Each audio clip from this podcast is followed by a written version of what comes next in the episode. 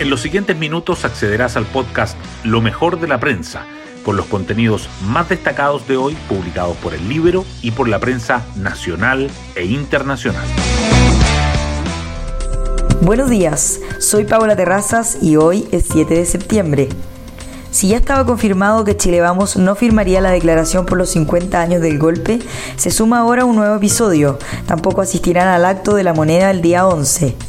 No serán los únicos ausentes ya que no estarán presentes por distintas razones los expresidentes Eduardo Frei, Ricardo Lagos y Sebastián Piñera.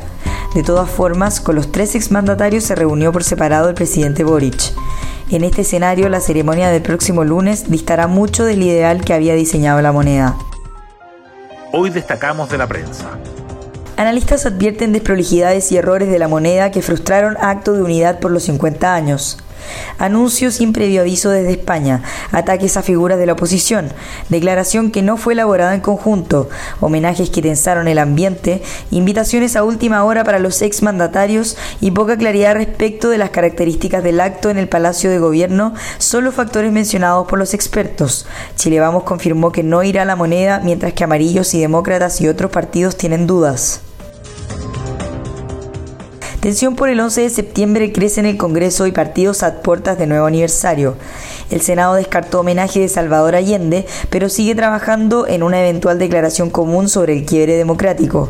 La Cámara tuvo otra jornada tensa por la moción sobre Punta Peuco y el punto de prensa del oficialismo, donde se volvió a cuestionar el rol de Sergio Onofre Jarpa durante el régimen de Augusto Pinochet. En medio del clima de crispación política, partidos llaman a conmemorar el 11S sin violencia. Banco Central fija techo de PIB 2023 en 0% y sube levemente pronóstico de inflación. El informe de política monetaria de septiembre acota la proyección para el desempeño de la economía a rango de menos 0,5% a 0% y eleva el cálculo para el IPC al cierre del año de 4,2% a 4,3%.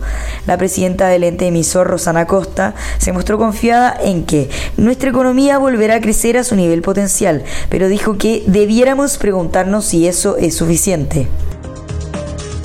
Consejo Constitucional. Suspenden votaciones y arman nuevo grupo negociador.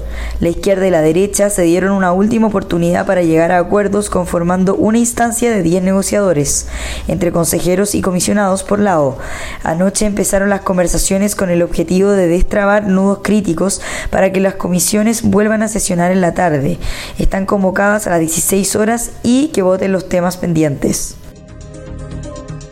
En la portada del Libro destacamos los problemas que persiguen a Petro, Fernández y Lula en su visita a Chile por los 50 años.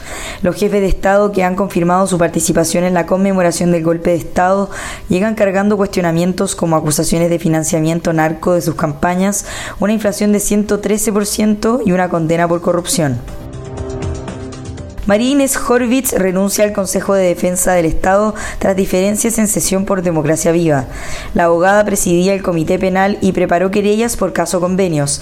Las discrepancias de carácter técnico-jurídico con el presidente Raúl Letelier y el desgaste tras 33 años de servicio en el organismo explicarían su decisión.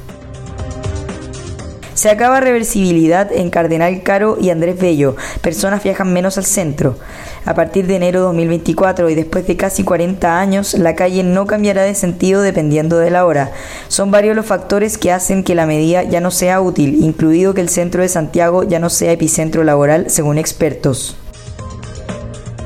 Los otros proyectos que se desarrollan en las dunas de Concón, socavón que mantiene emergencia de derrumbe en torno al edificio Kandinsky, revivó polémica sobre el boom inmobiliario de la zona.